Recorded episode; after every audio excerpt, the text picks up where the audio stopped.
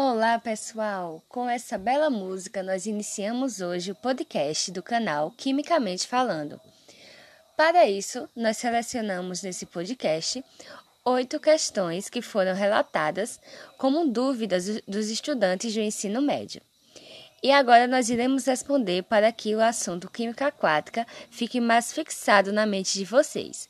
A primeira pergunta foi do João que foi a seguinte: Por que a água é um recurso mineral de total importância para os seres vivos? Como resposta, nós temos que a água é o mais eficiente solvente do planeta, sendo considerada um solvente universal.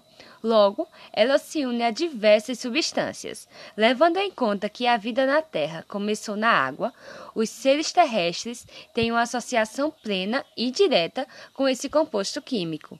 Ela está em 70% do nosso corpo e, além disso, ela regula a temperatura do nosso corpo e ajuda na manutenção das atividades vitais. Além da pergunta do João, temos também a pergunta da Letícia, que foi a seguinte: Para o equilíbrio orgânico do nosso corpo, qual a quantidade de água devemos ingerir? Como resposta, nós temos relatados por vários cientistas que a quantidade que a gente tem que ingerir de água por dia são 2 litros de água, no mínimo. E elas são necessárias para que as reações do nosso organismo aconteçam de forma equilibrada. Agora nós vamos ler a pergunta da Marcela. Como ela auxilia nessas reações vitais? A água, ela ajuda a repor as perdas que acontecem pela respiração, sudorese, saliva e urina, dentre outras percas que ocorrem no nosso organismo. Agora nós vamos analisar a pergunta da Érica. A água é contaminada apenas por agentes químicos? E a resposta é não. Ela também pode ser considerada contaminada por organismos patogênicos, como bactérias, fungos e vírus.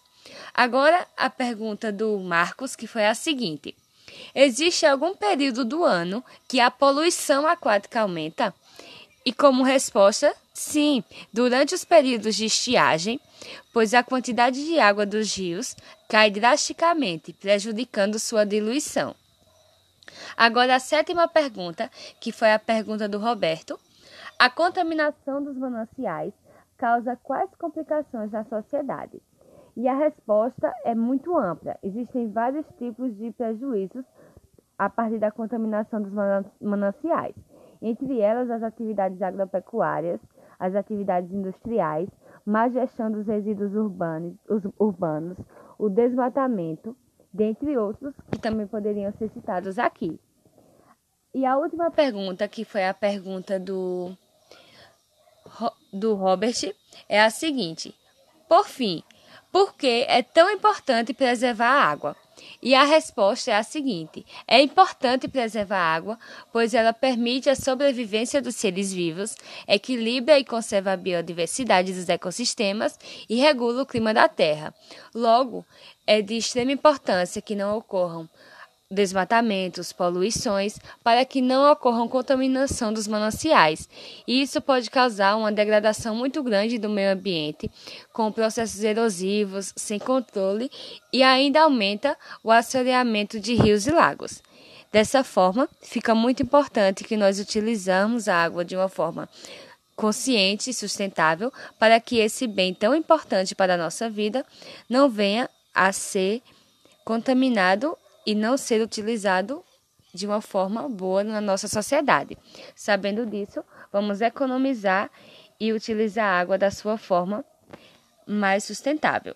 Agora, terminando, escutem novamente mais uma parte da nossa querida música Terra, Planeta, Água, de Guilherme Arantes.